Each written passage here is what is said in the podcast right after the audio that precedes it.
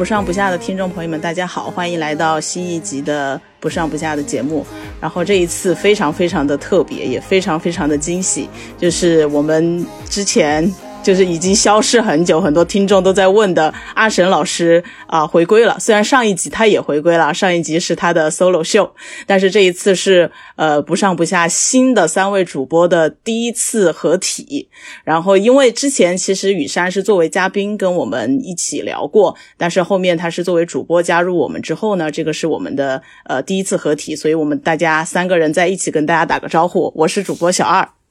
大家好，我是雨山。大家好，我是久违了的阿神。鉴于我们台马上就要进入一万粉了，在这个时候再不出来，我觉得有点对不起听众了，所以对我又回来了。欢迎欢迎欢迎回来！居然都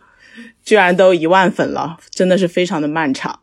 嗯，然后这一集对，就是我们进入正题。然后这一集的话，我们是想要聊一下啊、最近很火很火的那个韩剧，叫做《我的解放日志》。但是这个剧其实在不管是在小宇宙啊、B 站呀，还是豆瓣，其实被聊的都还挺多的。但是因为我们三个人就是要合体嘛，一定要聊一部我们都很有很有共鸣，或者是有很多想法的一个作品，所以我们就还是觉得应该可以从我们自己的角度，因为我跟雨山之前也聊了蛮多的韩剧和韩国的一些文化呀、综艺相关的内容。然后这个剧其实，在韩剧当中也算是比较特别的，呃，然后有比较比较有自己风格的一个剧。所以这一次我们三个人的角度还不太够。我们阿阿神老师邀请了一位他的好朋友，请阿神来帮我们介绍一下。对，其实今天邀请来我这个好朋友，之前也来我们节目当过飞行嘉宾啊，就是之前我们聊呃断舍离极简生活那一期。那这次呢，其实呃我们会聊的这个剧呢，也是他一直安利我看的。对，今天我们要聊其实就是最近很火的那个《我的解放日志》，然后欢迎一下这个《我的解放日志》的十级学者呃大运同学回归。Hello，大家好，我是大运，嗯，非常开心可以再次有机会参加不上不下的录制，嗯，其实这一集是我自己就是主动要求我报名来参加的，因为听说三位会合体聊啊、我的解放日志这部剧，然后刚好这部剧又是我近期嗯所刷的一些综艺和剧里面非常非常迷的一部，嗯，其实我觉得我也不算什么十级学者吧，就是可能最近反复看了很多遍，所以说，那当然里面有一些自己的感悟，然后也有一些地方是我没有看懂，想和大家去沟通、去交流的。所以说，嗯，非常开心今天可以和大家一起聊天。欢迎大运老师。欢迎欢迎欢迎，给我们有很多学者的一些分享。对，其实这边要说一下，大运已经目前在四刷了，我们其他三位主播都还是呃 一刷结束。我觉得我只能算零点八吧，就可能错过了很多有的没有的那种剧情。嗯，对，好的，那我我相信可能很多听众还没有看过这个剧啊，要不小二先给我们介绍一下这个剧的大概剧情梗概啊、背景之类的。哦，好的，因为其实我感觉他还是虽然就是他的那个口碑啊什么都很高，但是可能也不是说做到一个爆款人人都看过的。然后这个剧其实它是讲的是三兄妹嘛，然后这三兄妹他们就是住在首尔的乡下，然后上班是在首尔，所以它有一个很好的比喻是京畿道就是首尔旁边的那个蛋白，因为韩国的地图那样就很像河北和北京的关系，所以他们每天会在这样的一个通勤的。呃，时间里面有很多很多的对生活的一些无解，感觉被困住了的那种感觉，所以他们需要在整个过程当中去找到自己的内心的一个解放，所以他这个剧叫《我的解放日志》，所以就是讲讲述的这三个人以及他们周边的很多人，就从这个边缘化、非主流的这样一个生活里面去融入主流，但是还是。可能一开始看起来是没有很成功的，每个人都有自己啊非常非常就是深刻的一些束缚吧。然后这个过程当中有有很多就是治愈他们也治愈观众的一个故事。我觉得我觉得大概来说的话，它的简介可以这样去讲，因为它不是一个有非常非常强剧情和强冲突的一个内容。然后里面还涉及到一个神秘的外地人物，就是这个神秘的外地人物，他是一个。呃，从首尔来的，但是他生活可能有非常非常多不为人知的故事，然后他就去去到这个乡下，跟这个三个三个兄妹住住在同一个地方，所以就是他们他又跟这这一堆人发生了很多很多的事情。所以这个剧的呃编剧和导演其实都挺值得一提的，就是大家提的比较多的其实是编剧，他是朴慧英，然后他我查了一下，他其实好像一共就四部主要做编剧的作品，最开始就是那个住在青潭洞，他是。呃，一个很长很长的一个情景喜剧，也是以人物群像为主的，豆瓣评分应该也有超过九分。然后接下来就是呃，我的大叔这个剧是李善均和 IU 演的，然后这个也是在豆瓣上是超过九分的剧集，虽然它的收视可能和它的。呃，整个的收看的人数没有那么的爆炸，但它也是一个非常值得细品的作品。还有一个就是之前很火很火的一个爱情喜剧，叫《又是吴海英》，这个也是呃那个神话组合组合的那个 Eric 和那个女女女演员叫徐玄振他们俩合作的。然后他们俩之间的那个吻戏，我觉得好像很很出圈的，就是那一段吻戏，就把扑在墙上吻的那一个。所以其实这个编剧也是可以写出。嗯，他可以写很生活化的，很就是很细致的那些剧情。他也他也是在写爱情剧这方面，也是写出了自己的非常独特的风格。所以这个编剧现在已经，我觉得他应该在韩国已经算比较封神的一个编剧了。然后这个导演的话，其实是金允熙。其实感觉大家聊他的还比较少，就是大部分人都比较关注这个编剧嘛，然后聊这个导演的人比较少。他他现在是。呃，JTBC 电视台的制作人，然后又又升到了 JTBC 的电视剧部的部长。因为这个剧其实是 JTBC 出品的嘛，所以他他既是一个就是这个电视台的领导，然后自己又是一个很厉害的导演。因为他之前拍了二零一九年的那个韩剧叫《耀眼》，在豆瓣上也是呃。对，也是一个非非常非常高的评分，就是雨山也非常喜欢的那个剧。还有就是呃，去年播的那个《至上之法》，是关注一些呃法律系的学生的这样的一些剧情，然后也是很深刻。所以就是他这个导演其实也是非常非常厉害的一个导演。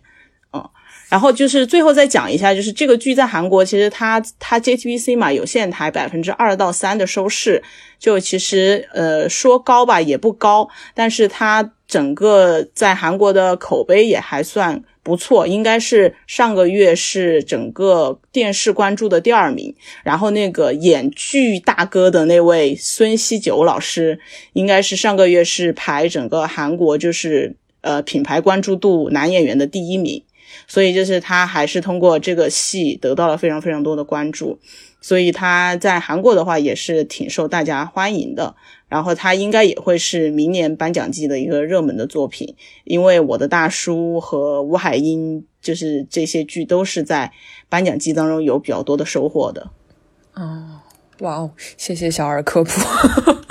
那个，我我比较好奇一个问题啊，就这个剧它嗯，在韩国，比如说呃，这个热度嗯达到怎么样的一个水平？如果说跟以前比较火的，反正对我这种不太看韩剧的人来讲，上一部比较火的就是《鱿鱼游戏》这样高度的，再上一部可能是《一九八八》，再再上可能我看的就是《太阳的后裔》这种了。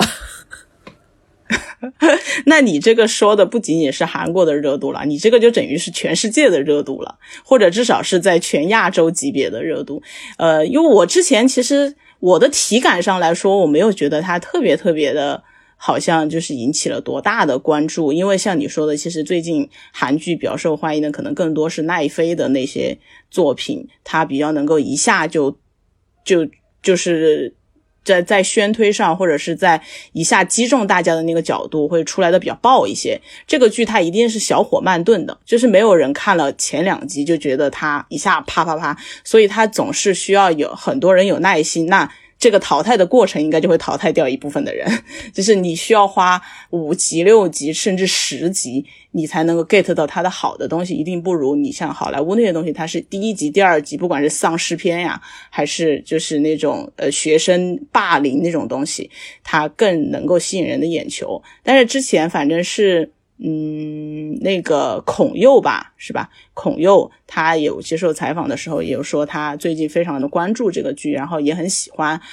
呃，然后和他同期的，我觉得就是比那个之前和他同期 TVN 的那个《我们的蓝调》，对吧？那个也是群群星云集。当时其实这两部戏有在 PK 的感觉。就是我跟雨山在很早之前有一期节目还没播的时候就聊过，就是这两部剧可能会，因为他们是同时段，而且第第一集都是同时播出的，然后所以而且那边那个蓝调也是一个群像，也是很生活化的，是讲很多在济州岛生活的岛民的那种。那种那种剧嘛，然后也是群星云集，李秉宰对吧？那个是李秉宪吧？李秉宪呀，什么呃，申敏儿和金宇彬，虽然不是演情侣，但是也同时出现了。但是那个剧其实它后续的，它看前两集其实起的是比《解放日记》要快的，但是它的后劲就很不足，就没有《解放日记》这么足，嗯。我觉得是可以大概的这样去讲一下。是的，我觉得你用这个“小火慢炖”这个词是非常适合这个剧的。就很多人可能炖到才第三集、第四集，或者有有些人已经炖到第八集了，还是起了。啊，对。哎，我们接下来要不聊一下我们四个人看完这个剧的那个第一感受或者初印象是怎么样的吧？好的，对。嗯，我们要不请那个大运先聊吧。既然你是十级学者，哦，对，哦，我要先插一个，在大运聊之前，就是我为什么会开始看这个剧，是当时大运跟我说，他跟他妈已经在二刷或者三刷这个剧了，然后我就非常好奇这个剧到底是有什么样的魅力。对，然后呃，大运是跟他妈一起看的，然后然后他妈很喜欢嘛，所以我也于是乎带着我的妈妈一起看，结果我的妈妈。看到 看到第一集四十多分，第一集四十多分钟的时候就睡着了。然后后面的一一整个礼拜，我还在非常辛苦的追这个剧。我妈就是都是一脸嘲笑的看着我，这个剧那么寡淡，有什么好看的？你是不是傻啊？怎么样？可以理解。好的，大玉你来说吧。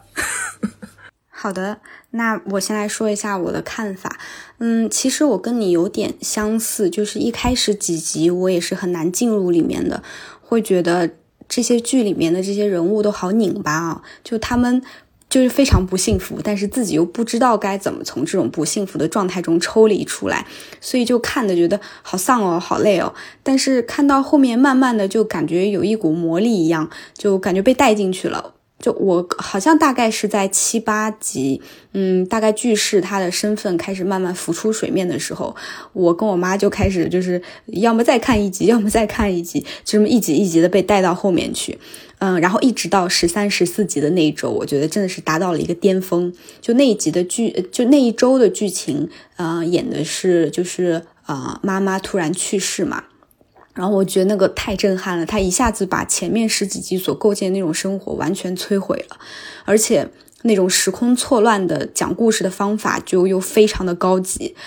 嗯，这个是一个，然后还有，我觉得，呃，如果十三、十四集的那一周算是巅峰的话，我会觉得十五、十六集的那一周就是封神，因为我看网上很多人都不理解嘛，他们觉得十四集就很好啦，两个人又在首尔重新见面，就停在那里就行了，就是一个很完美的 happy ending。但我觉得就那个就太有那种童话感，因为你知道，就是我们以前小时候看格林童话，就是。什么从此王子跟公主幸福的生活在一起？但我觉得十五、十六集就是完全描述的一个成年人的世界，就是我们永远不可能什么从此不拉不拉不拉，就是我们在一起之后就会碰到很多很多乱七八糟的事情。他就把这些生活当中的这些乱七八糟琐事全部丢在你面前，然后你还能从中感受到非常强烈的力量和希望，我觉得这个是非常震撼的。所以我就一直在讲说，可能在我心里面，我的《解放日志》这个剧的喜爱程度可能已经超过《一九八八》了，因为《一九八八》它讲的那种家呃亲情跟家庭。那种感动是非常直给的，就一下子甩在你的脸上，然后你哭的稀里哗啦。但是《解放日志》它给你的感动那种后劲儿非常的大，就你会觉得像慢慢渗在骨子里的那种感觉。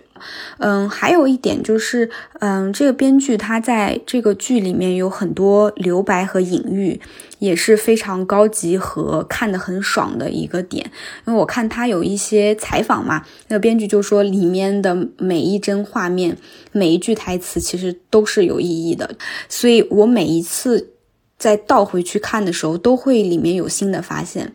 就我每一次都觉得，其实这一段我已经很懂了，这个人物他的解放的过程我已经很了解了。但是当我再回去看的时候，我又会觉得说，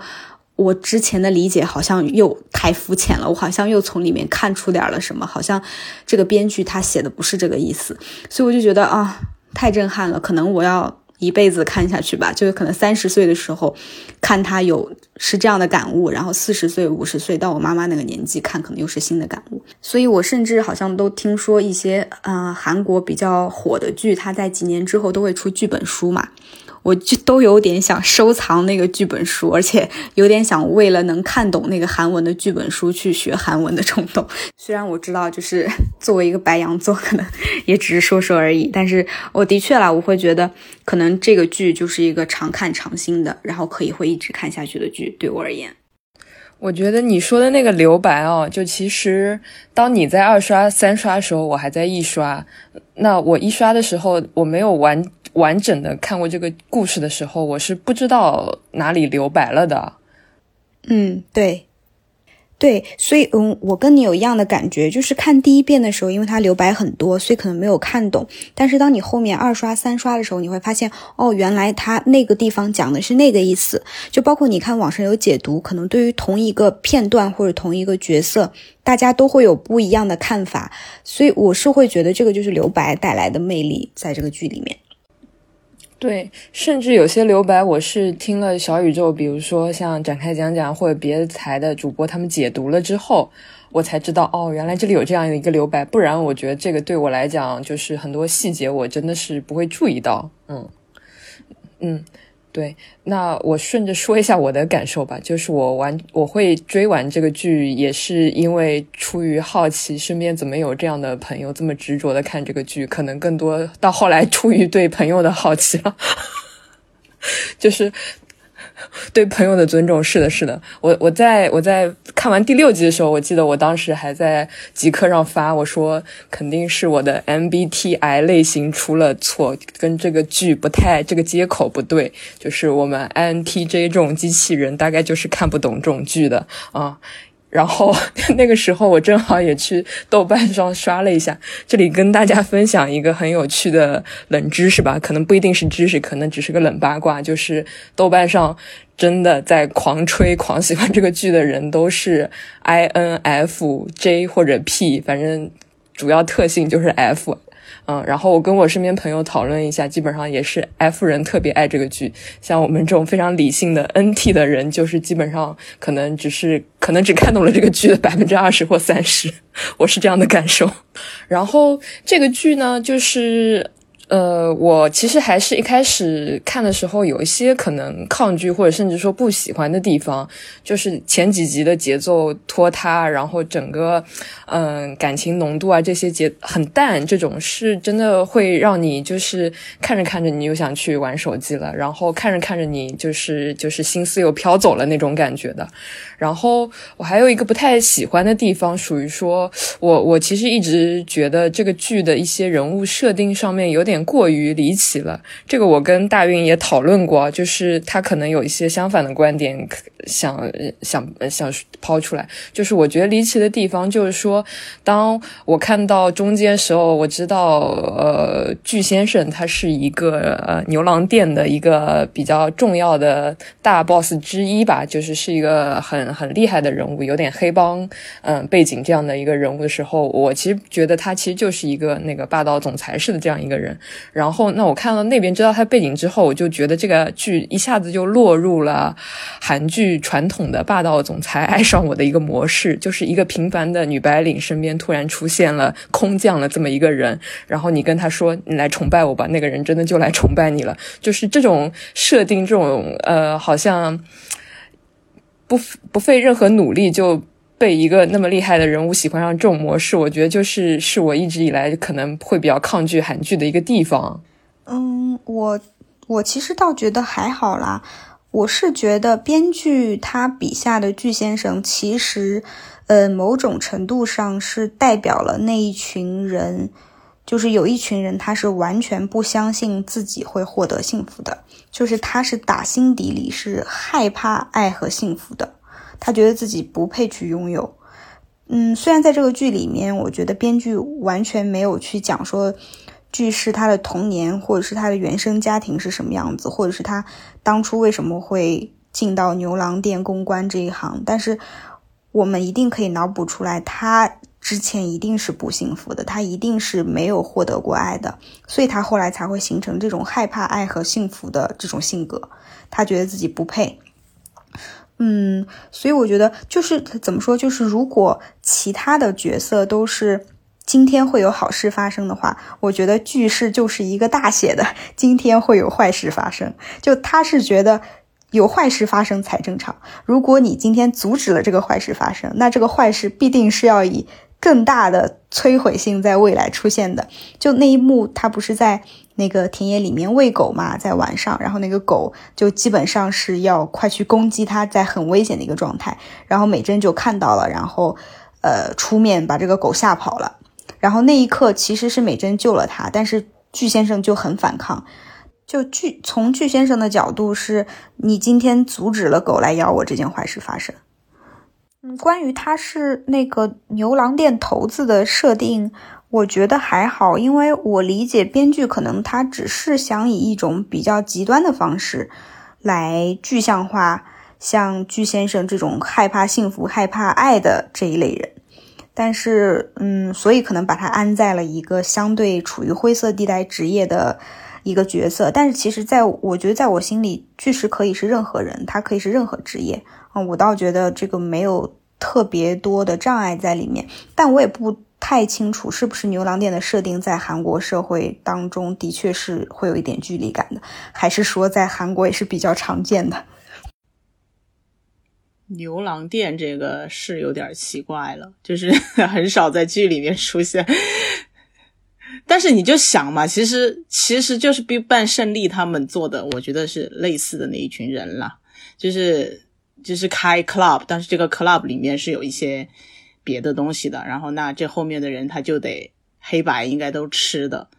然后就也很暴力。只是胜利他们做的是女的皮条嘛，他这做的是男的皮条嘛，就就就是这个风格。呃，其实这部剧我是从就就像小林刚才说的，我是从他还没播，然后也就知道，然后就准备要去看他，因为当时也是二十五、二十一看完嘛，就就就得有下一个。呃，接着的，呃，我其实呃比较同意刚才大运老师说的，说他嗯这个编剧他讲故事的方式很高级，前面很慢，然后做了很多留白。嗯，其实我在前四集也都是一个适应编剧他节奏和这个讲故事方式的一个过程。尤其是我在看第一集的时候，就是这个一集下来，那个女主基本上没有几句台词。然后，就算他有，他也是就是短短的几个字，基本上要么就是他一个人沉默，要不就是别人跟他讲话的时候，他回以微笑，或者是回以一个眼神之类的。就比如说他跟他的同事在一起的时候，他从来不会多说什么话。然后再加上，嗯，他在这个职场的这个社交上面的，呃，这个这个境遇。呃，然后还有他在通勤路上的那种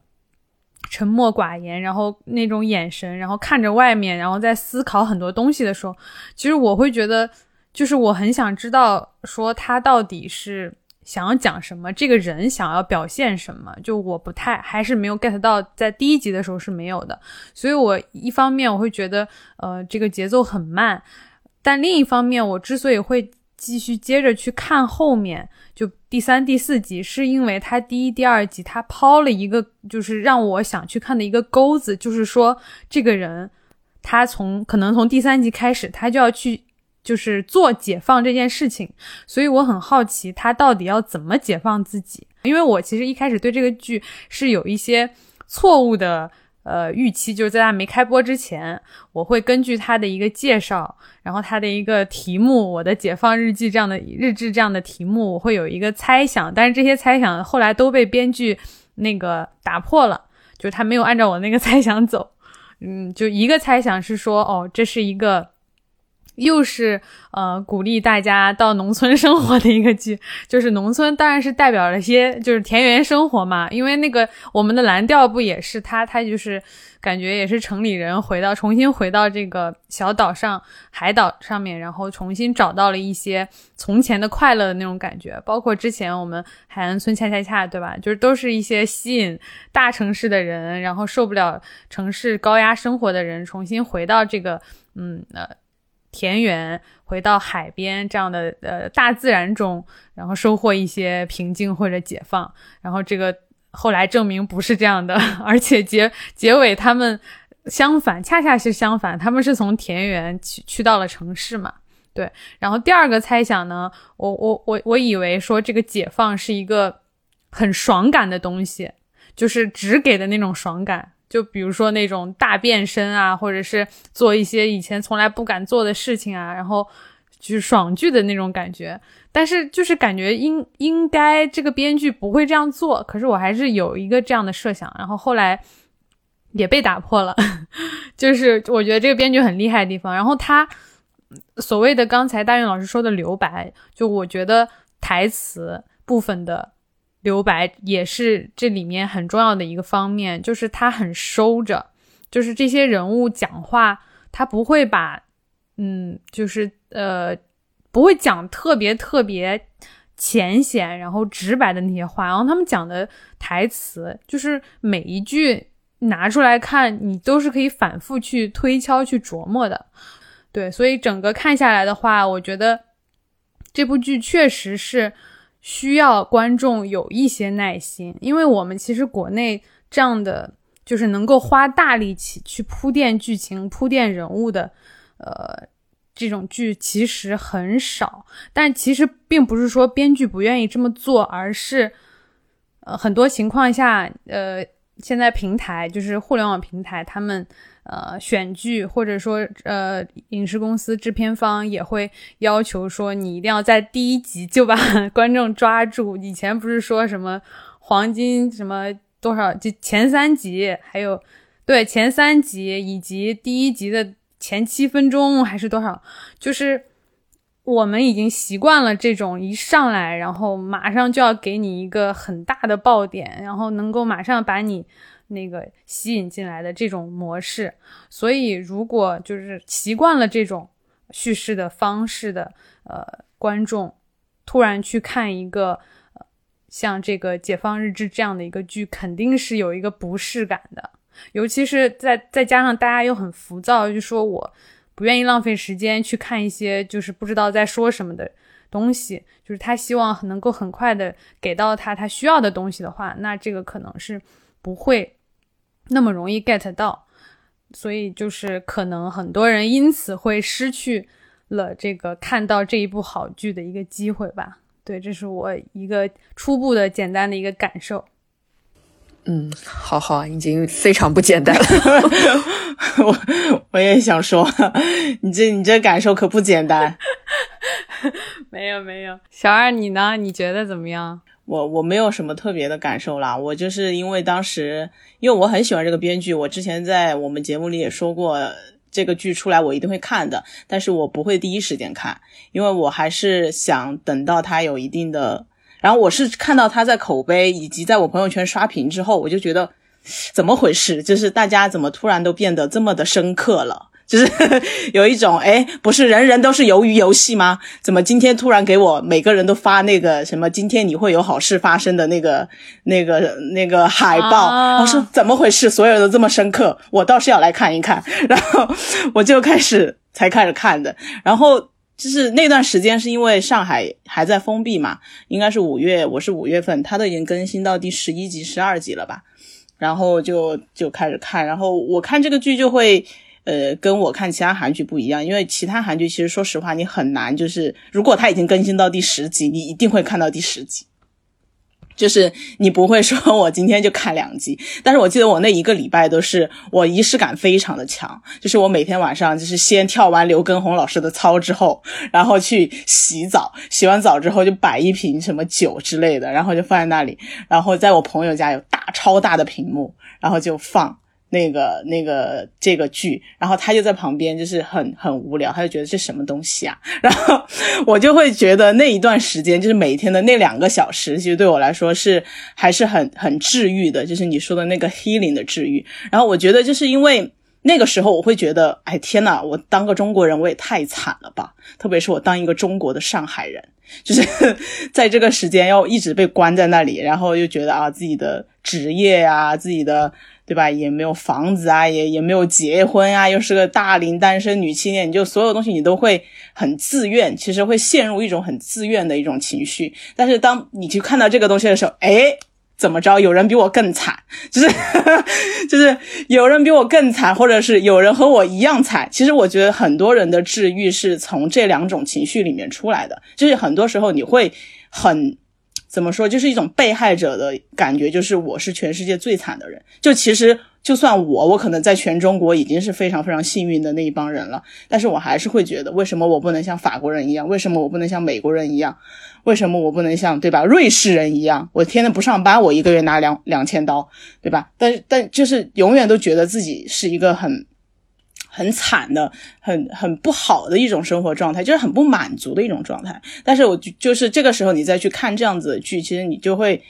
就是我觉得那种治愈感，我是从这个上面来的。呃，但是我本身也一直很了解这个编剧的风格，所以我对他的期待其实是，呃，怎么说呢？其实这个剧是，嗯，我觉得是刚好符合我对他的期待吧，就只能说是。嗯，符合到百分之七十七八十这样，因为其实我的大叔之前，我觉得我可以给到他九十，呃，因为大叔也是他的风格其实是是这样的，我觉得刚刚阿神讲过说，他觉得这个剧会落入一些霸道总裁爱上我。或者是我对这个爱情来的非常非常容易的这样一种俗套的情节，其实这个的话，其实这个其实这个编剧很厉害的地方，是他让你看似觉得马上就要掉入那个俗套了，但是。他不会，所以这就是在你一个很熟悉的一个人物设计里面，再给到非常非常不一样的人物性格，这就会让你觉得非常非常的惊艳。其实我的大叔也是一样，你你想他的两个角色是一个四十岁以上的，他老婆好像还出轨还是怎么样，就是两个人就是马上就要离婚，然后他的事业也非常的。不顺利，然后这个女孩是一个貌美的，对吧？非常非常惨，简直就是惨到极致了，就是每天被被人追杀，然后被人追债，然后还有一个奶奶，然后推着奶奶那个板车上街上逃命的那种人，就是你就觉得那这个我的大叔，既然他叫这个名字，那他们俩不就是一个？对吧？就是要相爱的一个，对一个感觉，但是他其实并没有去特别的描述他们之间的关于男女情愫的部分是很少的，更多的是就像这里面的，我觉得他这个角色其实就跟这里面的三妹和那个巨大哥是有相似的点，就是看似就是两个非常非常极端，然后他们的人物也是。就是你说像牛郎店这种设定，其实是让你觉得就是很不可思议的一个角色吧，或者是他也是一个挺俗套的一个霸道总裁的一个感觉，所以我觉得就是就是整个我我看下来是会觉得，就是我其实是对后面几集后面两集是不太不太感冒的，我是对前面我会觉得我对他的一个整体的评价就是咱们就是说综上所述，综上所述呢，我觉得他是一个嗯。我这里会把它定义为一个台词式的电视剧，就是嗯，像写散文一样，或者是我是写一个什么什么样子的一个呃一个小说，就是就就像刚刚大运说，他会非常想要收集那一本呃剧本。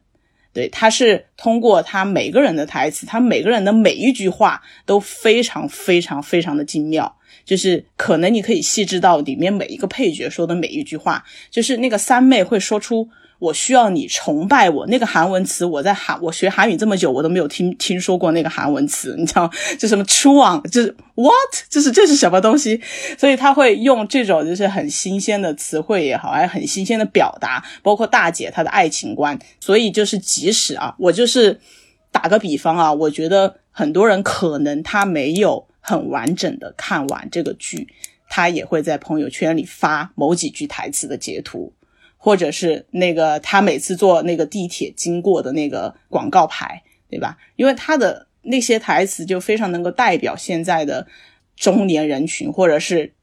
城市人类的那种，对，就是我又是要去表达我的一些什么东西，然后他就很好很好的帮你去做这样子的表达，那你就会愿意去给他打五星。我是对我是这样的一个感受。对，是的。其实说到台词这个，我看豆瓣上很多人把朴慧英拿来跟那个日本的板垣悦二比，就说这两个人都是台词出京剧的。但其实我听下来，我感觉下来这两个人还不太一样。就是我觉得朴慧英的台词，像刚刚雨山说的，我觉得他是很收着的，然后有一些很抽象的表达。呃，但是板垣悦二呢，他是。呃，他是会给你，他告诉你一个概念，他，但他可能会用十句非常具体、很细节的一些十个例子去解释他说的崇拜到底是什么意思。但朴慧英我觉得没有，他就抛给你一个很大的词，然后，呃，崇拜这样的词是经常挂在主角嘴边的，但主角可能不会去解释崇拜到底什么意思。你可能只有通过他的一些，呃，主角的一些，呃，人物动作啊，或者一些随着剧情的发展，他的。一些呃人物做出什么事情，你你自己默默去理解崇拜是什么意思，解放是什么意思。所以这我觉得就是对我来讲，就是看这个剧很大的一个难点，就真的在跟做阅读理解一样，我很多地方我真的 get 不到。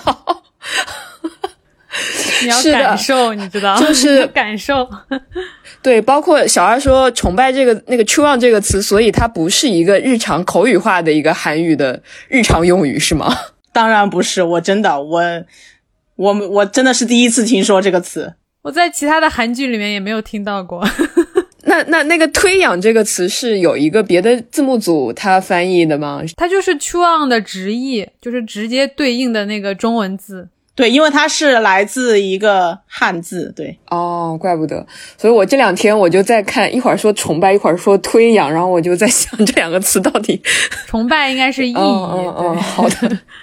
对，就 包括那个句式，就嗯，当时我记得那一集是他说你来推扬我吧，那我当时想说什么鬼？我还以为是翻译的那个字幕组他选了一个，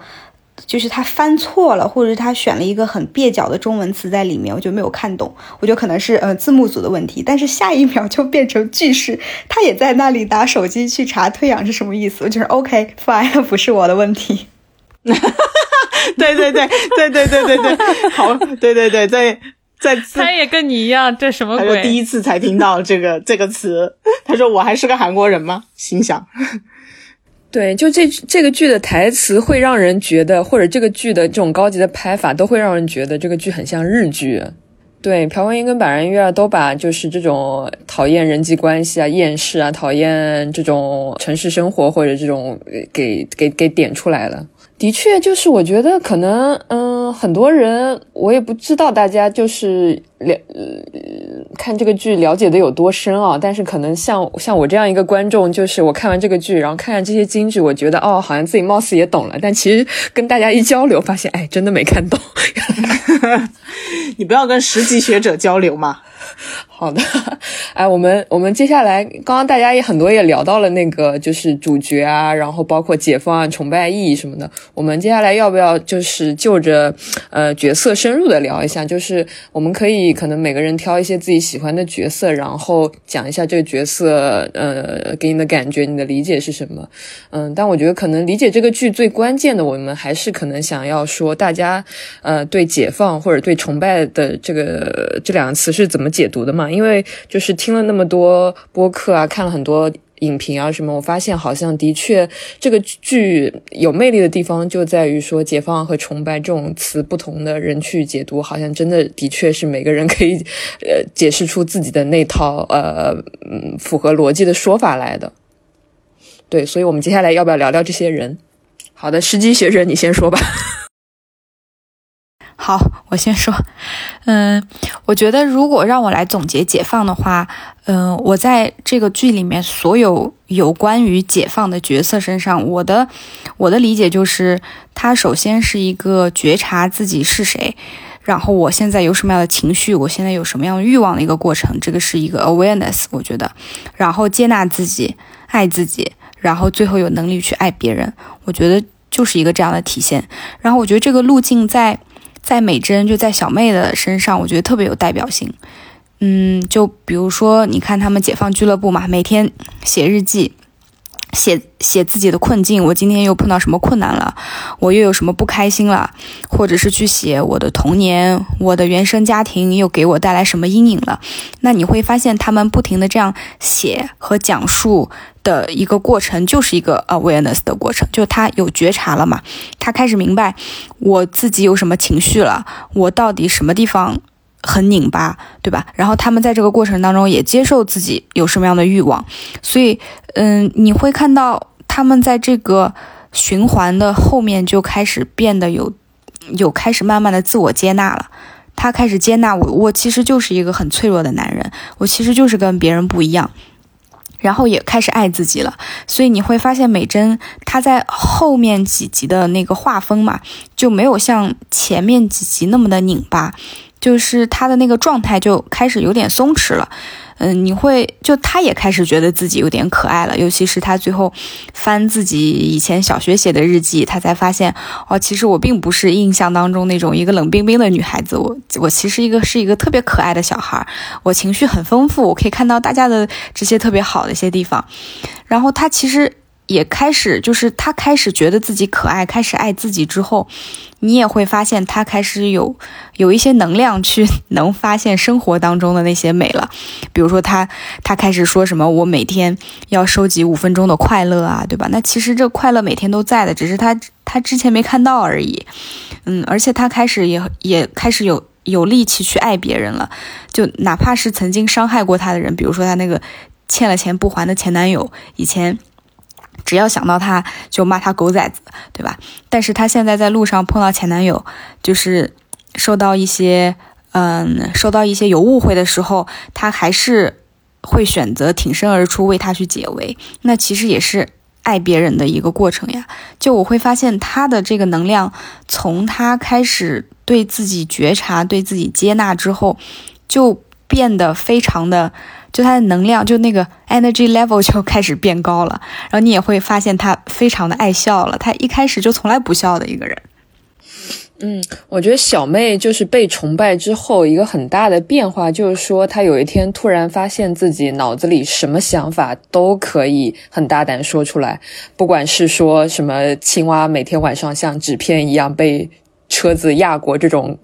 就是听了让人会觉得非常离奇的一些想法，这些他都可以，呃，毫无障碍的说出来，而且说完觉得自己是个非常可爱的人呢。对的，对，就是你看他前面几集，我有印象，好像是他刚发现自己欠钱嘛，巨石让他去要，他还不要，然后巨石说你你跟你爸都一样，什么别人欠钱你们都很纵容，不啦不啦不啦，然后他就对着巨石在那边，呃，疯狂的很大声的讲话，然后巨石说我觉得你很可怕，对吧？那然后他他就回了一句说什么我我在爱的人面前什么都可以说，所以我觉得就是。当那个巨石对他开始有那种崇拜之后，他在巨石面前的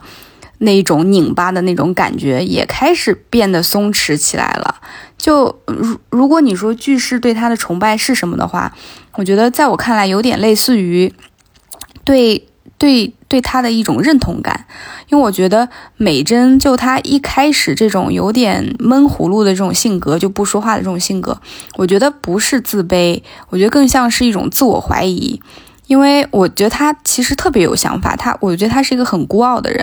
而且他能感受到自己和别人是不一样的。他不是说什么从小别人祷告都是希望考多少分，我我忘记了大概祷告这种内容，然后他就觉得很不理解，因为他祷告的都是很高 level 的一些，我我记得什么，比如说我我是谁，我在哪之类的这种，但是他好像他身边从来没有人认同过他。这些想法，他们家里也没有人夸他，他在职场上，他在工作上做出一些事情也不被认可，所以他一直好像没有什么认同感，也没有什么存在感，他就是一个小透明，所以他就特别需要一个人去无条件的崇拜他、认同他。嗯。我我印象很深，有一个细节啊，就是第一集的时候，小妹跟同事去打保龄球，然后每个同事都在那里发挥，然后轮到她的时候，就没有任何同事关注到她出场了，她要拿保龄球了，于是她也就悻悻的拿起一个球，直接把它扔到了边边边的那个道，就一颗球都没击中的那个，直接等于说我放弃这个 game 那样。包括小妹，她后来换工作，就她第一份工作其实是一个设计的工作嘛，就有可以发挥很多自己设计主观能动性的事儿。但第一份工作里面，她可能，呃，哪怕她自己设计的初稿是最终被认可好的一个设计，她可能也不敢提出来。但她后来就是巨石离开之后，她换了一份工作，那份工作好像跟设计并没有太大关系了，但她其实做的挺如鱼得水的感觉。对对对，那份工作其实就是很机械化的，就是这个点，我其实还觉得蛮那个的。就是如果是一个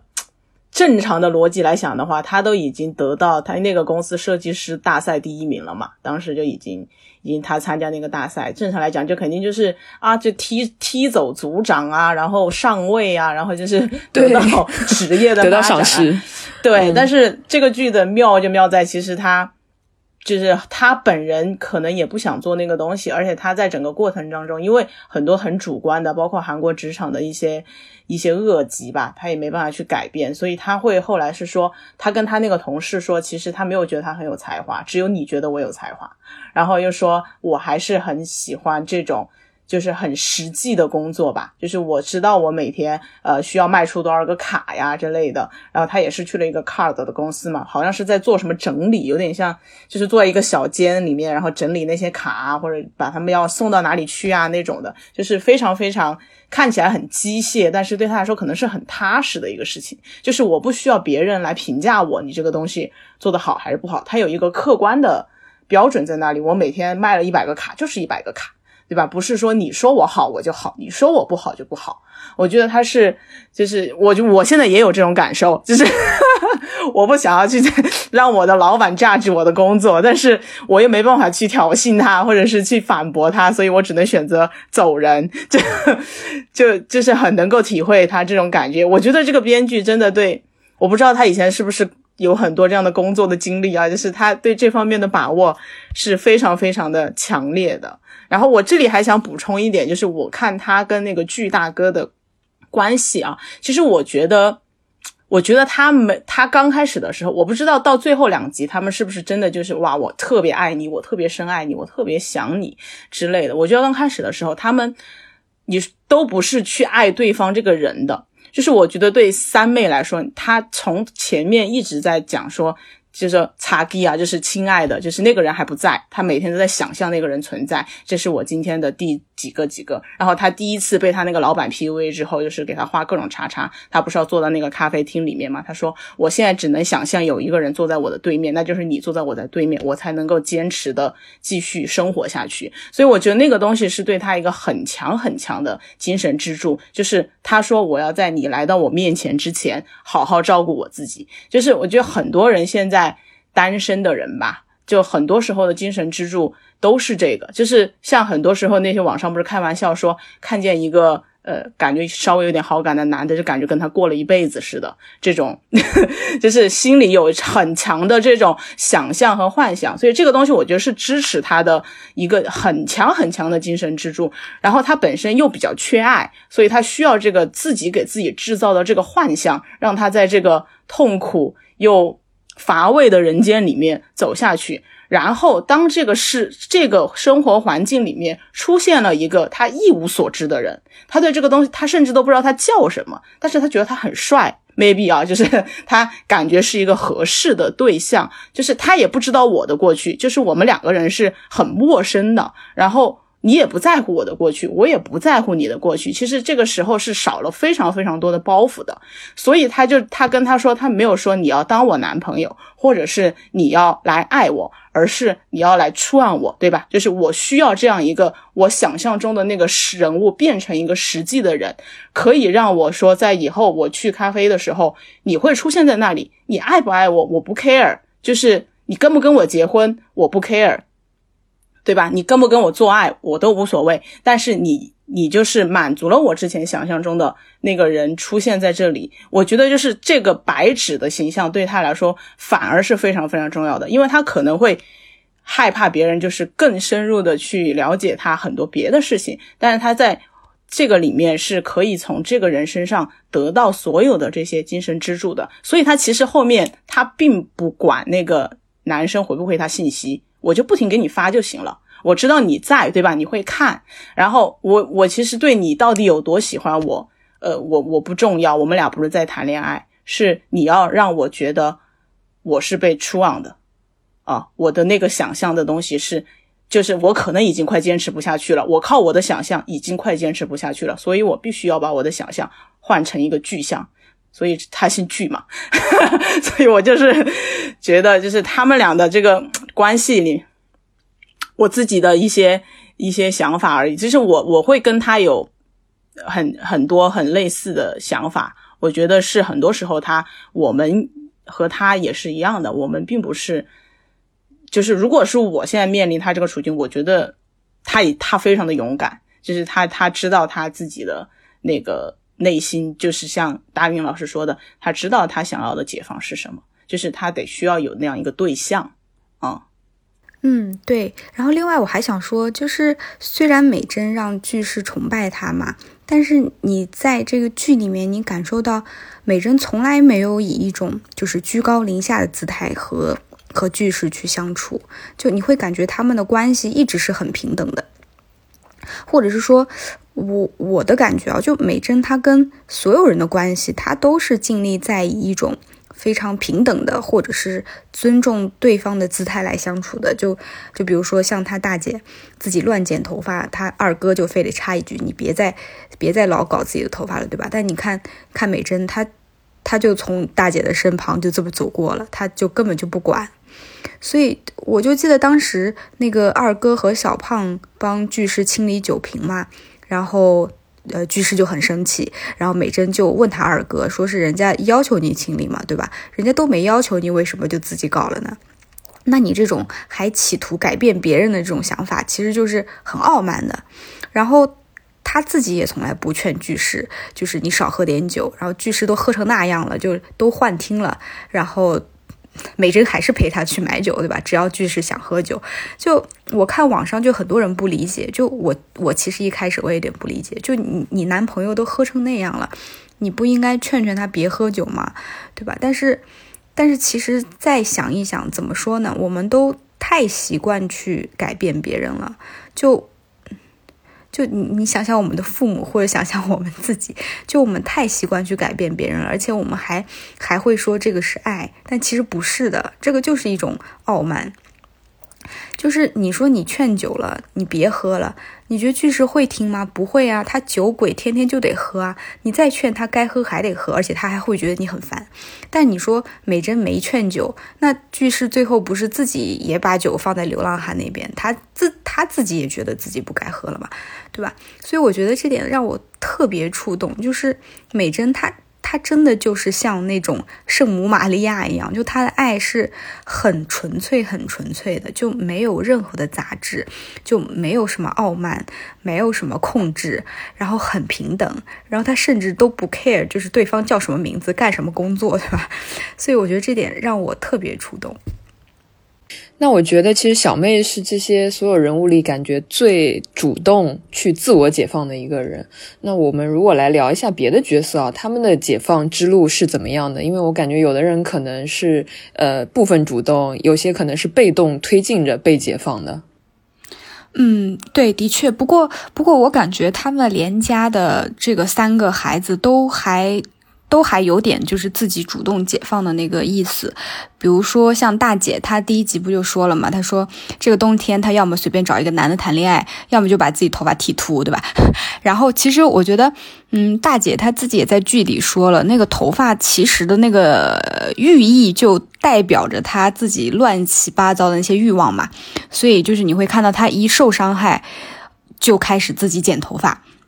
他就感觉像把他所有的欲望都剪掉一样，所以你剪秃了就是没有欲望了嘛，剃秃子就没有欲望了。所以我的理解是，就是大姐她就算是那个夏天她没有碰到曹太勋，我觉得她也是会解放的，因为她要么随便找一个男人，对吗？那其实就是承认了自己的这种世俗的。欲望对爱情的欲望，对吧？或者是要么他就剃秃，把欲望都放下，就没有欲望。所以我觉得无论如何，他，我觉得他都能找到一个让自己自洽的一个方式。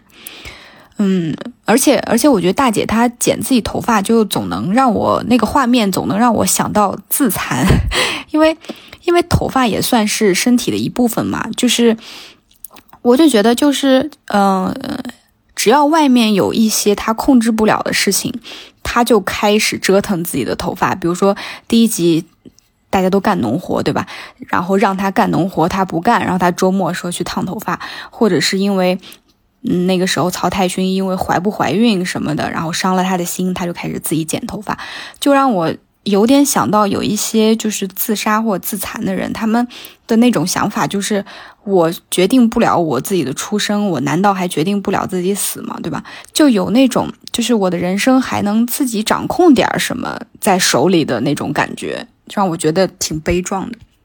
嗯，他是有一些自残的那个，呃，就是让让弟弟推自己骑着电瓶车推自己 啊，对对对。对，其实我就觉得他前半段就是不爱自己啊，就是一有事儿就拿着自己头发撒撒气，然后伤害自己，对吗？然后让别人推自己，把自己推倒失忆，然后去缓解那个尴尬。但我觉得就是啊，最后那个断头玫瑰那一块，我真的是哇，我太太太喜欢了。就他说，他说那个玫瑰没有脖子了，就只能疲惫的躺在酱油碟里，然后既像我也像你。但依然就很美，然后需要就是赶紧盯着看才行。就其实我觉得他那一刻已经意识到，就是他和曹太勋的那个爱情，不可能像长脖子玫瑰那样就很光鲜亮丽的插在花瓶里面，很美，对吗？但是虽然断了头，然后也很疲惫，然后还放在一个小的小碟子里面，但是依然是很漂亮，很漂亮的。就我觉得哇，就是那一段好美啊！然后大姐的那一段独白吧，就让我觉得哇，那个大姐的断头玫瑰也让我感觉有和解了。其实我觉得有一个细节，就是可以呃很具象的，就是表现你刚才所说说他其实也很疲惫，但是他。嗯，就是很愿意去珍惜这个东西，然后很愿意去为了他付出，为了他去去呵护这个，不管是这个感情也好，还是呃她的这个男朋友，就是曹太勋。就比如说，他里面有经常有她和她男朋友他们两个发短信的一个情节，你会看到说，其实他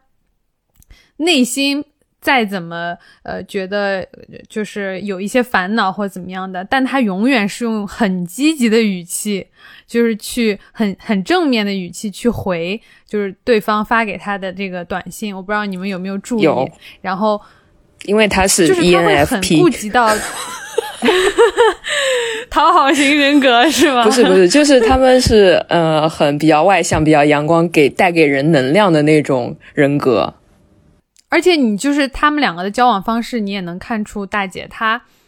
呃，希望自己做一个完全不给对方带来任何困扰，然后只。嗯，就比如说他不愿意让他送他回家，对吧？因为他们家很远。他说：“你你送你可能第一次你送我，我让你去了，然后后面你又觉得太远了，然后又不愿意去，这样你又会变得很为难。”他也会把这些都说的很，就是其实说的很很清楚、很直接，然后你也会觉得，真的很有道理。就是他省去了让彼此尴尬、让对方尴尬、让彼此难堪的那个过程。我觉得他真的是一个很体贴的人，对。对，我就觉得他，嗯，大姐她很能共情到对方的那种疲惫感，所以她不就说什么，嗯，让我来做男人嘛，对吧？因为她太知道曹太勋他面对家里面的三个女人，他大姐、二姐还有他的女儿有多疲惫了，所以他就说我不要再做第四个女人了，我可以做那个男人。是的，听到那句话，我真就想立马嫁给大姐。嗯，他他是非常的。有魅力，哎，我觉得我们说了好多大姐和三妹，但是我我我最喜欢的其实是二哥，我觉得需要给他一点，那二 哥有你来，一点戏份，由你来说，需要给他一点，因为其实我就是我想继续接着刚才说说解放这个点嘛，其实我自己理解的倒是我会把它简化去理解，就是我觉得这三个人三兄妹他们都不开心。然后他们都有自己很想要，就是很他们都有自己各自的渴望。然后那这个解放的过程，就是说他尽量的去想要，嗯，满足就是自己想要的这个这个渴望，想要实现它。呃，那最后如果说实现了呢？那他们一方面就是获得了自己想要的东西，一方面变得开心了。那我觉得这是解放成功了。但是如果说没有获得，然后这个渴望没有被满足，但是他又释怀了，他又认清了就是自己的呃真正的内心，或者是说他平和的接受了这个结果，我觉得也是一种解放。就是在我这里理解，对，所以就是大姐她是一一上来其实很明确，她就是渴望爱情嘛，对吧？她就一定要立 flag，然后在冬天之前随便找个人恋爱。但是其实你后来也看到，她其实也根本不会随便去找的，她还是会，还是很，嗯，就是要看自己感觉的一个人。对我觉得她这一点也很像我们，其实很多人都是这样，就是立 flag，说，哎呀，我我要享受生活，对吧？我那个要多，就是多谈一谈或者怎么样的，就是随便找人。但是真正能做到这一点的人也挺少的。那二哥呢？他是，我觉得他一开始就是他，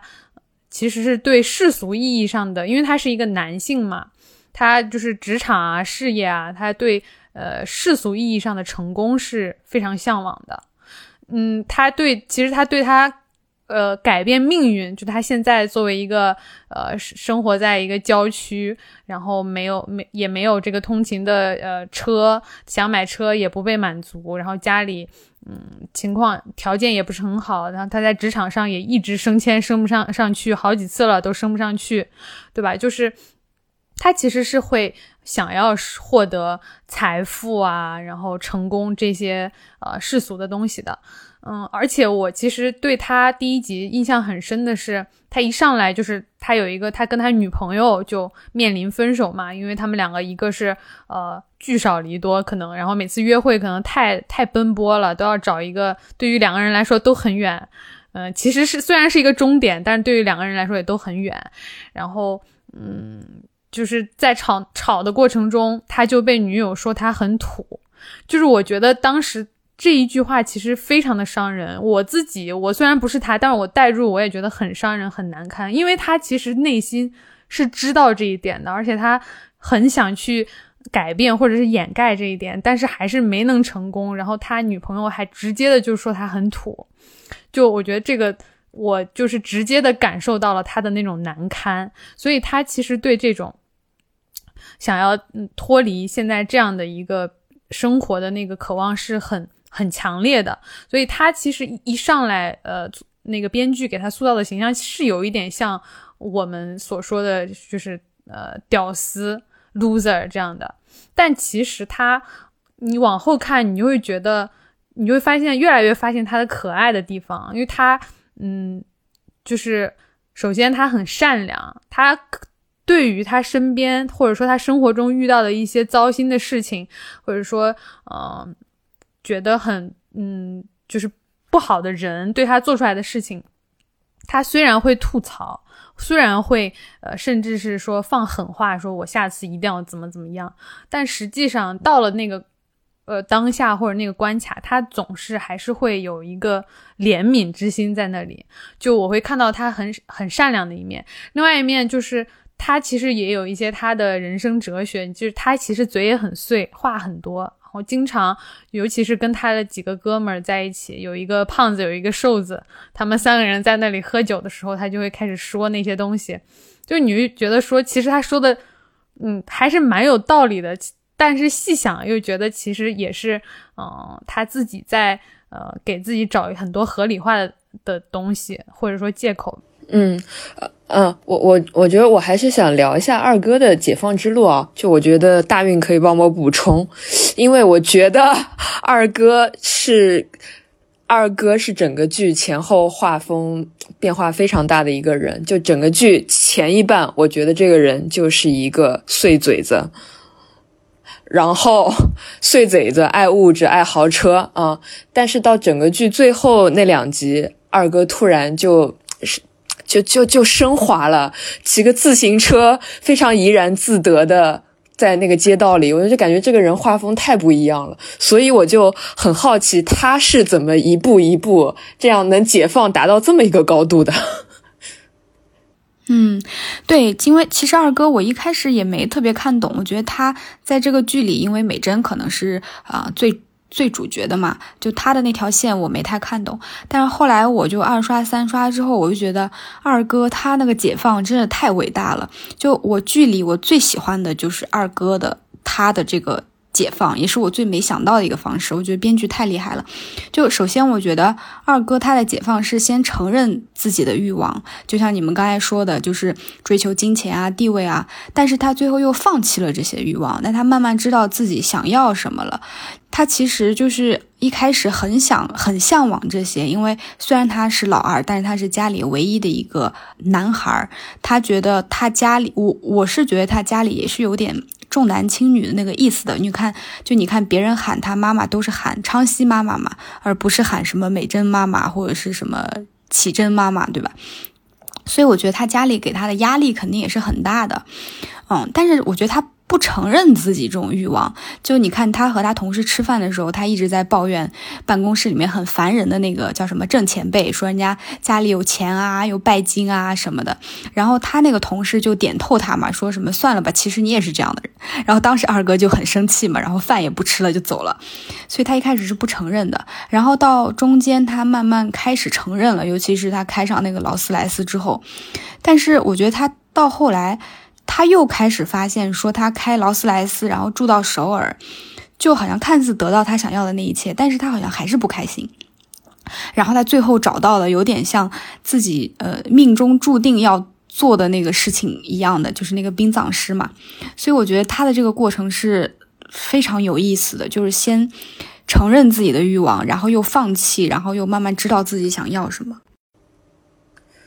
对，就其实他为什么前期一开始性格会那样？我觉得其实跟他家里父亲对他的态度还是蛮有关系的。就是这个家庭就是一直被被称为就是一个非常典型的东亚式的家庭，就有一个非常威严的一个父亲，那个父亲永远不会夸别人。那对于自己同性别的一个儿子，他可能又是格外的一个挑剔。所以二哥从小可能就是被挑剔，这也不行，那也不行，呃，这样一个环境里面长大的。嗯，对，因为我是觉得他一直很崇拜巨石嘛，而且很依赖他，天天什么 hum hum 就哥哥哥，天天喊哥。然后他妈妈去世了，他还自己想要跑到城里去找巨石，然后自己在公交车上没找到，还很可怜的在那边说什么哥妈妈死了，怎么怎么样。就我觉得他其实，在心底里当时是很想有一个大哥来依靠的，但是啊。但是我会觉得这个转折点就是那个泫雅那个生病的前男友，我不知道我理解是不是有点太过度了。就如果说有谁推了二哥一把，我觉得就是那个前男友，因为有一部是有一幕啊，是他嗯，昌熙的妈妈死了之后，然后玄雅和她那个前男友在医院里面给昌熙打电话嘛，然后那个前男友就跟昌熙说说你要快乐，我需要你快乐。然后当时昌熙在做饭，然后手里拿着那个勺啊什么的，然后听到这个话一下子就停住了。然后昌熙说你救了我一命。然后那个台词一开始我没太看懂，后来我，后来我在看的时候，我觉得是不是昌熙他突然意识到，其实还有别人需要他，所以他得变得强大起来，所以他不能老去设想要有一个哥哥去依靠，其实他才是要成为那个能让别人依靠他的那个人，所以他本来说他觉得自己是一个硬币嘛，就很渺小，但他后来觉得自己是一座山。就他不能很渺小，他得成为山，让别人依靠他才行。然后那个，嗯，还有那个伊甸园的那个故事，就三个人嘛，一个人什么死刑，然后一个人留下来陪那个人赴死，然后一个人逃跑了。就那个昌熙说，他愿意成为那个留下来的人，就哪怕坐牢也愿意。所以他后面。就那个故事，啊，后面编剧是接的那个地瓜机测试的那个剧情嘛？就玄雅她男朋友快不行了，马上要死了，然后她愿意陪着，然后后来就哪怕就是呃地瓜机测试也没去，然后钱也赔了，然后还了三年贷款才还清，但她也完全不后悔，然后她也觉得这个是让她很自豪的一个秘密。怎么讲？就是嗯，如果别人都是希望今天有好事发生的话，我觉得二哥就是那个今天会让好事。发生的人，就他才是那个牺牲自己能为别人带来好事的人。就不是当时在 ATM 机排队嘛，他就很庆幸让那个人插队插到他前面去，不然他那个人又没取到钱，又没赶到车，然后这一天就很倒霉嘛。嗯，我是觉得他的解放路径跟小妹跟大姐都不太一样，就我觉得太伟大了，就很崇高、很高尚的。好棒，好棒。我们 我们接下来要不要聊点稍微那个轻松一点的？我 我觉得主角其实我们今天聊的非常非常深度了啊，但是其实这个剧里还是有非常多就是有趣又令人印象深刻的配角的。我不知道大家有没有一些就是特别自己很喜欢的一些可爱的小角色想聊聊的？我我喜欢我喜欢大姐的那个男领导，花花公子。对，就是他也是一个，嗯，就是他后面的走向。当然，这里面每一个角色都不会按照我能想到的走向去走啊。这样的话，这个编剧就就就那个啥了。就是，但是这个人，我就觉得他真的很可爱。就是我开始都怀疑他是个 gay，就是 因为他，因为他当情感咨询师，就是给这个给这个那个大姐。然后就每天帮他分析，就是其实你应该怎么怎么样啊？我觉得你其实，我觉得在他跟太昊、太勋，对吧？他们两个人的感情进展当中，我觉得这个男领导是起了非常多的作用的。就是一个是他给了他很多的信心，就是因为我觉得人吧，特别是女性，虽然这个东西非常的反女性主义，但是我觉得。女性很多时候她的信心确实是需要男性给她的，就是这个人他还真的得是个男的，就是这个男的，呃，不是说我需要让你爱我或者怎么样，就是，但是我需要你从一个男性的角度告诉我我是值得这份爱情的，所以，所以他的那个领导，我觉得在他的整个重塑自己，就是他他愿意去再跟他告白，呃。当然，他愿意告白是因为他那个那个他的那个弟弟给他想了一个很好的办法，就是你到时候装失忆嘛。如果失败的话，就他愿意去跟他告白，然后他他怎么样去跟他经营那那部分关系？我觉得他的这个领导起了非常大的作用，以及那个领导最后不是跟他的那个小女友分手了嘛？我是觉得他他在这里面的形象其实是一个让你觉得他既是一个很典型的。不管是说他是一个浪子也好，还是很花的一个形象，但是我觉得他的他的骨子里面是一个活得非常非常明白的人。就是他也跟那个他最后分手的时候，他就跟那个小女孩说嘛，他说我是从来没有断过女朋友，但是我从来没有劈腿过。就是我是一个原则，不管你们怎么觉得我是一个浪子，我是一个。呃，一个就是到处留情的人，但是我是有我自己的原则的，以及我会去对很多很多的呃那个。包括那个大姐，还有其他人，其实他是一样的态度的。虽然就是他刚开始不是说没有给他那个彩票嘛，呃，但是我是觉得他是一个他活到这个年纪做到这样的位置，我就很喜欢他的这种通透。嗯，我其实挺想聊一下大姐的那个男朋友曹太勋的，就我想先听听大家的看法，就是大家觉得他解放了吗？最后，他他解放了呀，就他松那个环儿，哎，他送花那一幕，其实他的神情，我觉得我从来没有看他这样那么轻松的开心。对对对对对，是的，所以。但是他那是喝多了，哎，对，喝酒了，对，是，就他这样一个非常会控制自己的人，怎么会让自己喝多了呢？然后还醉醺醺的到女朋友的窗前送她一个花，就太浪漫了，太不像一个单亲爸爸会做的事儿了。嗯，对，其实我我觉得挺有意思的。我第一遍刷这个剧的时候，我隐隐约约是觉得曹太勋好像没有解放，因为我记得当时他们那个同好会的人在。在嗯，在一起吃饭嘛，就讨论要不要出书。然后曹太勋的那个脸上，其实你看他那个表情，他好像对于出版还是有一些抗拒或有一些不自信的，因为他说他只是有意识到自己疲惫的点在什么地方，但是好像自己还没有完全从那种疲惫感里面走出来。这个是一个。然后还有一幕是他在跟大姐在咖啡厅里面，他说他不想生孩子，是因为他觉得孩子生下来就是受苦的。然后大姐就反问了他一句说。那是啊，那如果是这样子的话，对于我们这种已经出生的人，我们怎么办呢？我们难道不活了吗？然后他就白眼一翻，就是很天真的往天上看，就他他完全没有想过这个问题，就是我人生的确有这么多的苦难，然后是有这么多让我很疲惫的地方，那我怎么活下去？我觉得他是没想通的。但是当我二刷的时候，我就注意到那个，就像你们说的送花的那个晚上，就他不是在公交车上发现自己扣子扣错了嘛？但他把那个扣子解开之后，他又笑了笑，又按照那个错误的方式又重新扣了回去。然后哦，我当时看到那一幕的时候，其实我挺震撼的，我也挺为他开心的。我觉得他在那一刻真的就是跟自己有和解了。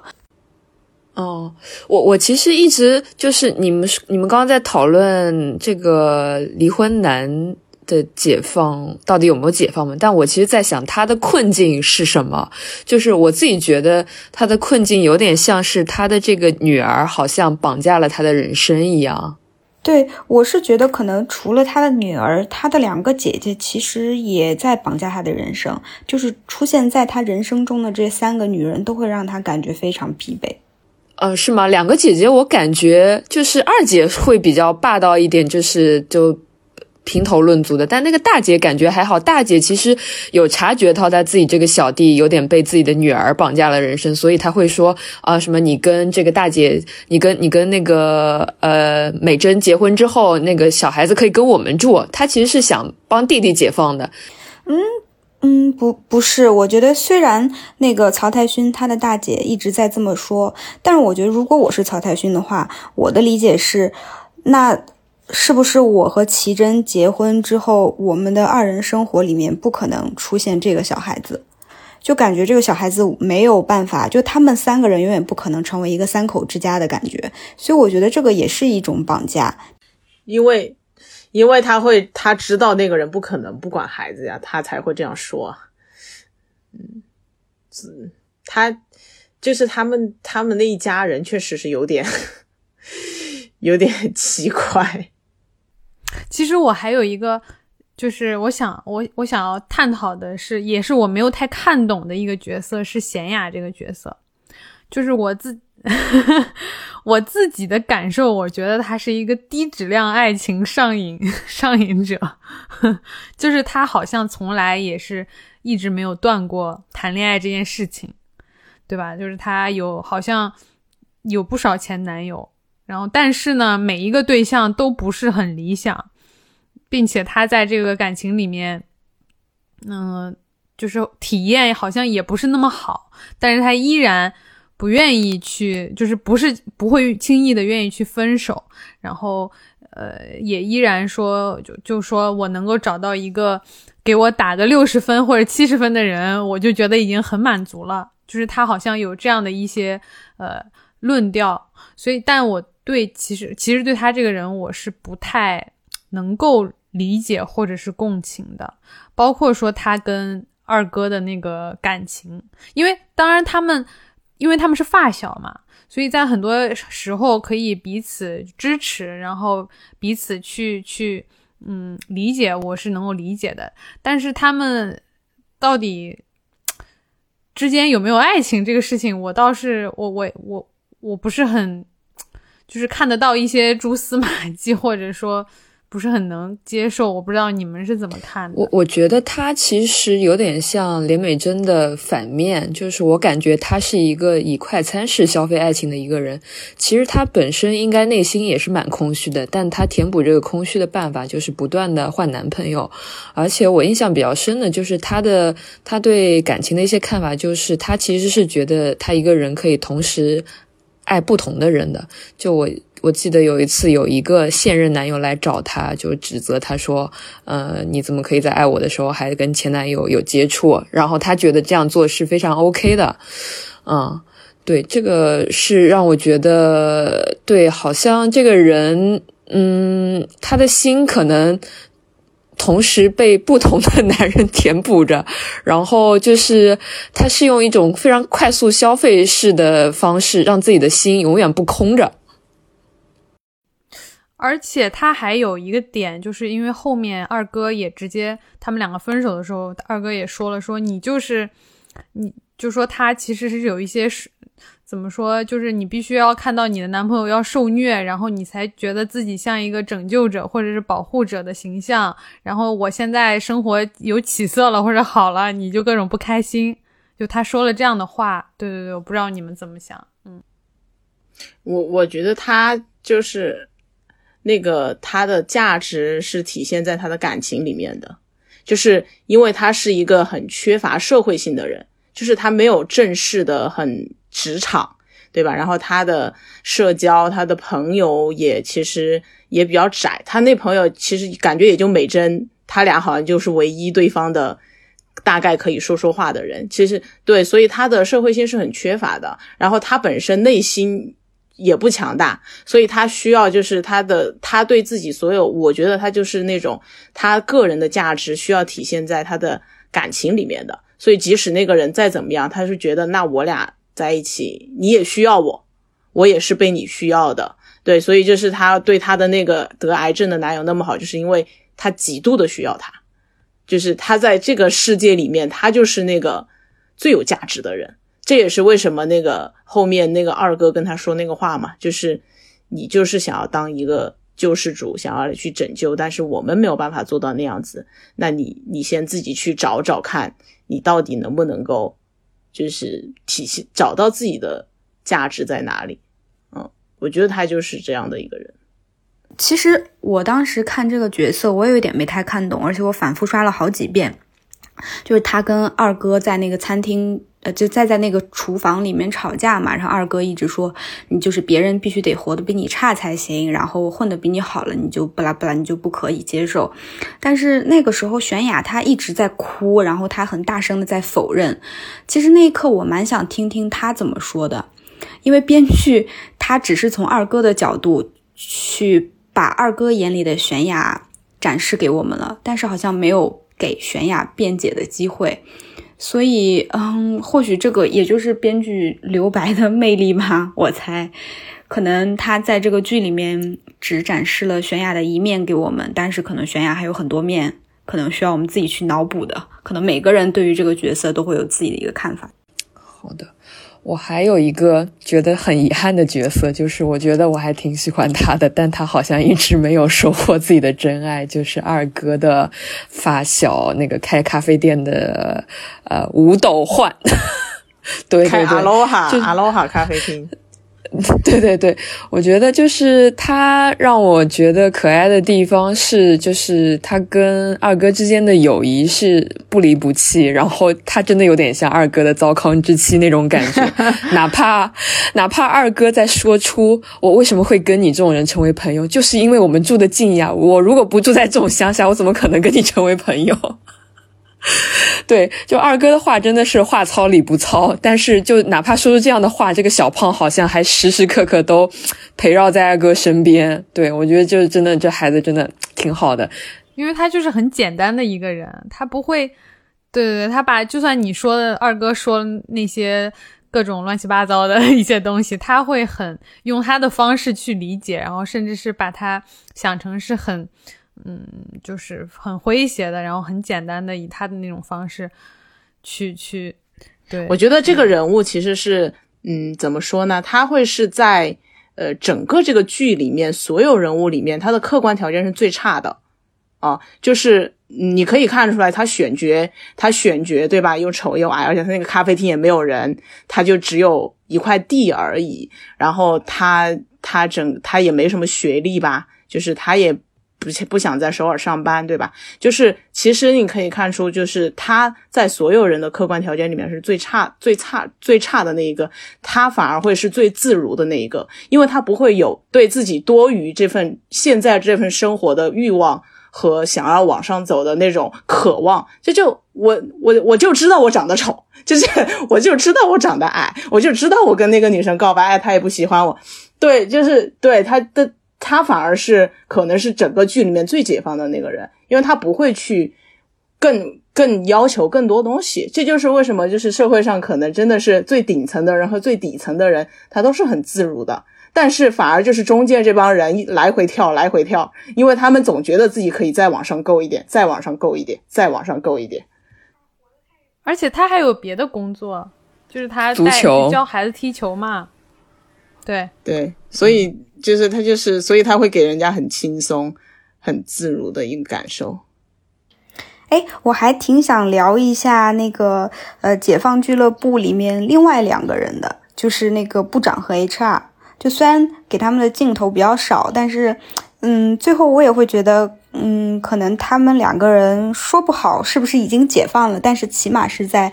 持续走向解放的路上吧。那个 HR 也是很有反转的一个人。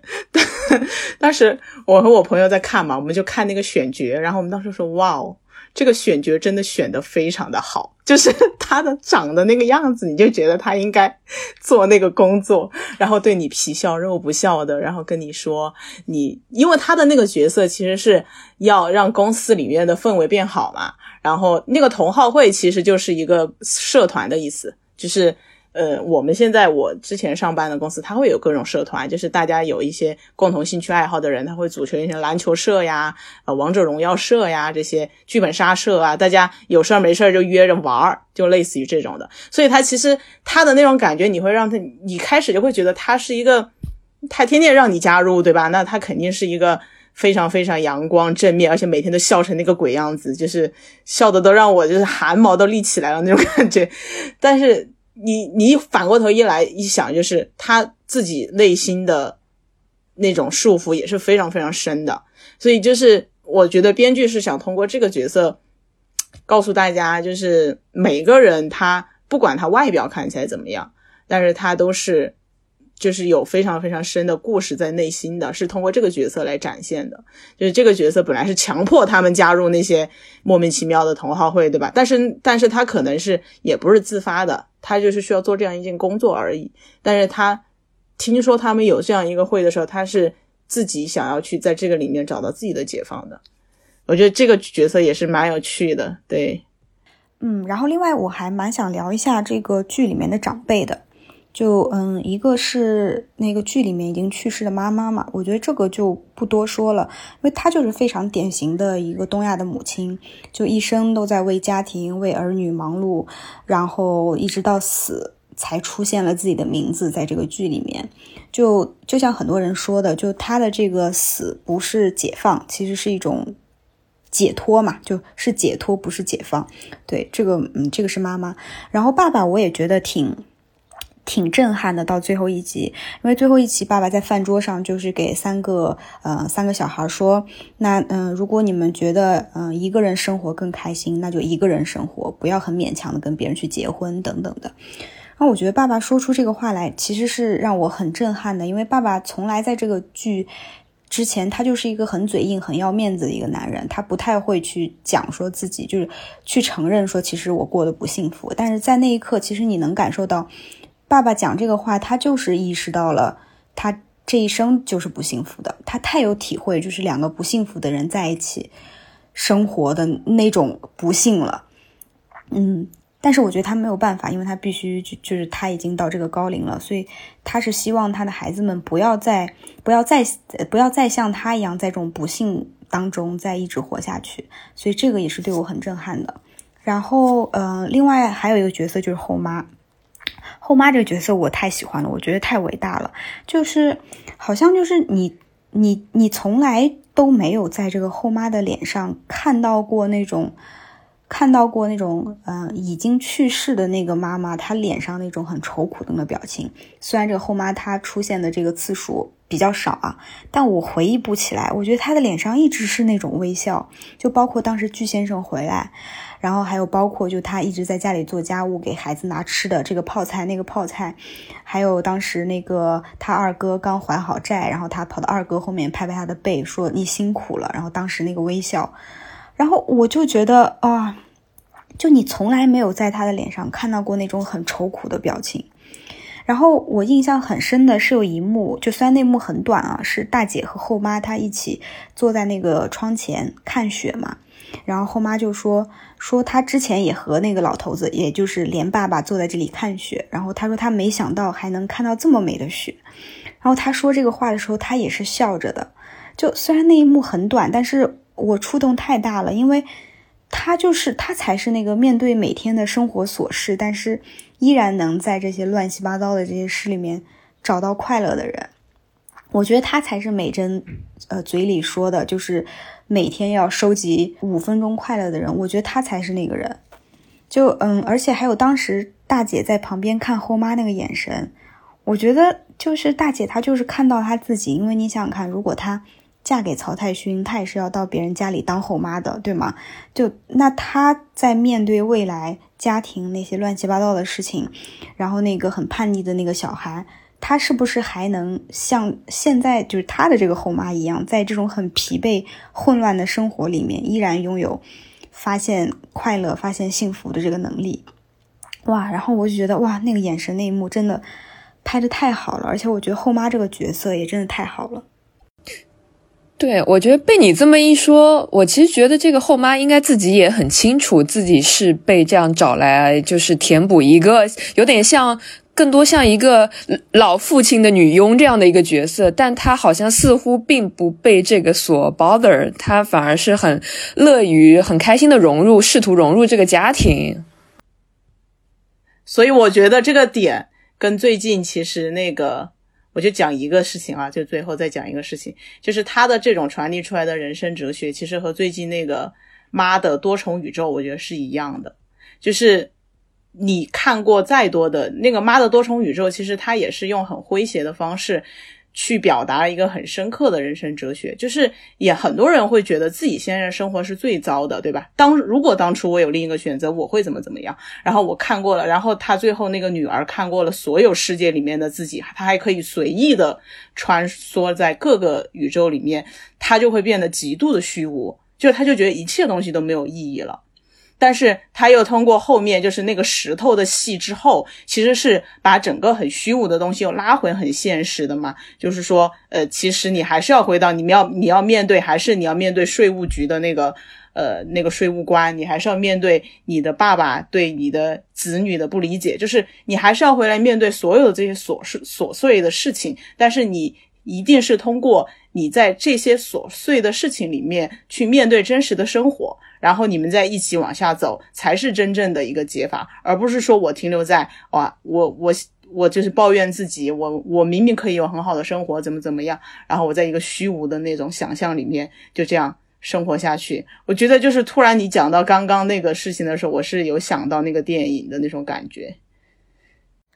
嗯，对，其实其实我是觉得我在这个剧里面看到了人的一生，就是从出生到死亡。就比如说出生，他们在剧里面也讨论了要不要生孩子这个问题。其实我也我也一直在想，说我要不要生孩子？世界上有这么多的苦难，对吧？和危险，就是我我要不要生？我为什么要带我的孩子来这个世界上，让他去看到这些东西？但是我现在又感觉说，这个世间有这么多嗯很美好的东西，很快乐的东西，或许他也想体会，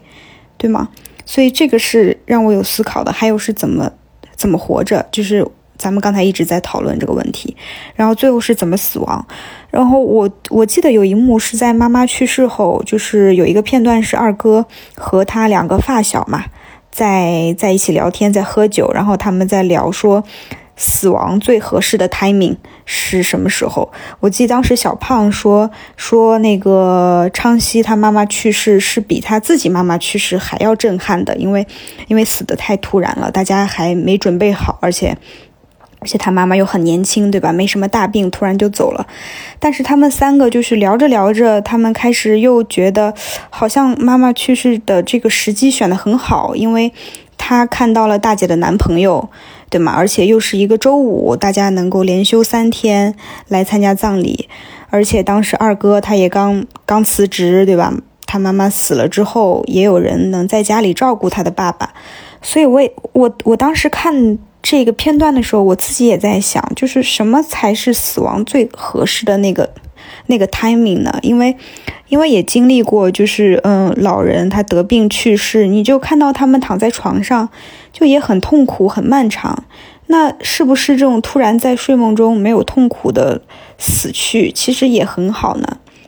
所以就。我就嗯，所以就是他们三个人也在剧里最后就聊到嘛，说其实没有一个很合适的 timing，或者又说其实发生的那一刻就是最合适的 timing，对吗？你发生的那一刻就是最合适的，所有事情都是这样，死亡也是这样。就哇，我我现在都还觉得就是太震撼了，这个剧让我想很多很多。哦，天呐，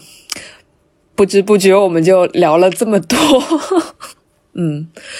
我我觉得那个最后啊，我觉得可能今天聊的也差不多。最后我想说一下，就这个剧，就是可能今天没有跟大家聊之前，真的也。没有想到可以解读出这么多来，这个剧果然就是要跟更多人去聊、去碰撞。你会发现这些细节就非常鲜活的涌上来了，然后我们对角色理解也会变得更加深刻。我我自己觉得这个剧的那个力量哦，就是我们都说它后劲很足，它的它它给我的感觉是，我觉得一般电视剧我们看完就是当下感触。呃，感触很深，感受完就算了。但这个剧好像它是有一种魔力，这个魔力会促使你在现实生活中去做出一些改变。是的，是，同意。哇，你们都不约而同的说，我现在每天都在找 收集五分钟的快乐，好吗？是吧？我也是。大运，你要不要说一下你妈妈看完的那个细节？你当时微信发给我的。我妈现在就是她那天坐地铁嘛，然后上了一个比较空的地铁，是有位子的，然后她就给我发了一张就是空空的地铁的那个照片到我微信上，她说她今天快乐了七秒。妈呀，好感人呐！真的。哎呀，我是不是也该让我妈去看看？行，那我们今天要么就录到这边，非常感谢大家哇。就是好好深刻，聊的好好好好通畅。是的，谢谢谢谢大运，谢谢大运，对，谢谢大家，嗯，谢谢大家，好，好的，那我们下期再见，解放快乐，祝大家解放快乐。好的好的好的，拜拜拜拜拜拜。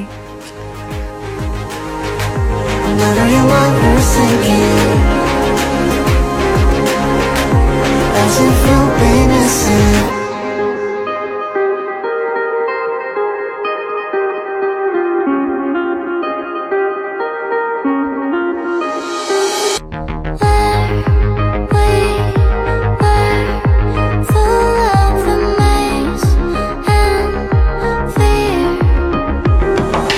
Chasing down the wonders and pretending we are weightless, you and I. Upside